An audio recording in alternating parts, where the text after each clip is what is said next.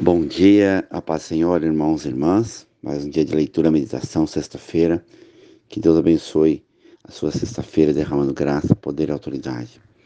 O texto de hoje traz uma verdade, uma verdade aonde vivia no templo de Jerusalém, aonde homens e mulheres que se achavam importantes levavam arrogância nas suas atitudes e não tinham compromisso com Deus. Vamos ler. Lucas capítulo 20, versículo 45.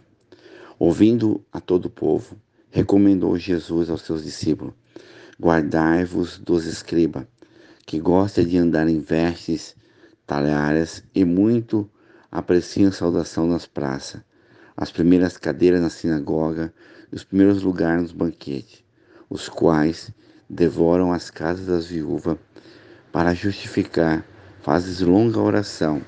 Este sofrerão juízo mais severo. É interessante porque os escribas eram senhores da lei que conheciam a, a palavra, a verdade, onde deveriam ensinar as pessoas a levar a graça, mas se aproveitavam daquilo que sabiam com orações, com ministrações de engano. E Jesus fala: cuidado com esses homens. Por isso, muitas vezes a gente olha para tantas pessoas com aparência, com palavras, mas a gente vai olhar para a vida da pessoa, para o caráter, a gente vê a verdadeira intenção das pessoas.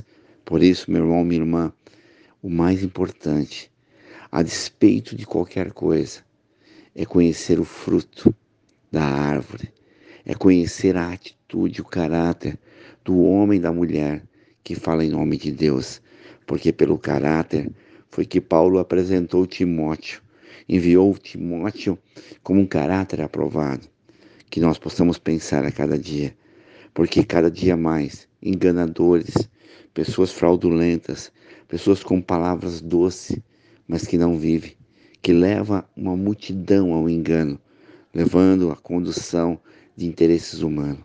Que você ore, clame a Deus e tenha discernimento a cada dia. Oremos ao Pai.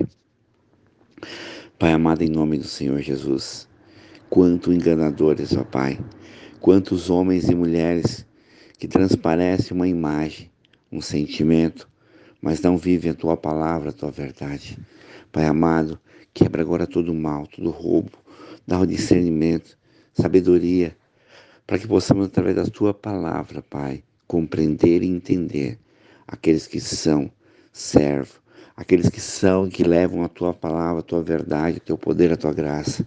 Eu clamo agora por cada pedido de oração, Pai, a cada homem, a cada mulher que chora, que clama uma cura, um milagre, uma transformação, ó Pai. Visita agora o hospital, visita agora os leitos, ó Pai. Dá a tua mudança, transformação para cada homem, cada, cada mulher. Eu clamo por cada empresário, homens e mulheres, ó Pai, que honram a tua casa, que suple a viúva, o órfão, como hoje, Pai, que vamos levar marmita para os moradores de rua, como amanhã, que vamos fazer uma festinha para as crianças de Tatuí. Quantas pessoas, ó Pai, supridora do amor, da graça, do compartilhar do pão. Abençoa cada família, nossos filhos na escola, na universidade, na faculdade. Livra do mal, Pai. Guarda nosso país chamado Brasil. Abençoa, Pai, essa terra. Quebra todo mal. Guarda os missionários, homens e mulheres que fazem a tua obra. Eu me uno em oração com os 40 intercessores, o grupo de Jacareí São José dos Campos. A cada pedido de oração muda a pastora Elielma, Elisângela, missionária Selma, Bispo Miguel, pastora Elza clamando e orando todos os dias, Pai, para uma cura, para um milagre, para uma transformação, Pai. Guarda a cada homem, a cada mulher, Pai. Eu te louvo e agradeço, Pai, por mais um dia. Guarda o Bispo Miguel, a família Refúgio Oração, seus filhos. Guarda minha esposa Silvia, minhas filhas Rebeca, Raquel, meu genro Leandro Vinícius, minha sogra Marta, minha tia Zefa, meus irmãos irmã, a dona Alba. Abençoa, Pai, meus irmãos, irmãs, sobrinho, sobrinha, primo, prima, cunhado, cunhada. Abençoa, Pai, o Luke. Em nome de Jesus, Pai, eu te louvo e agradeço.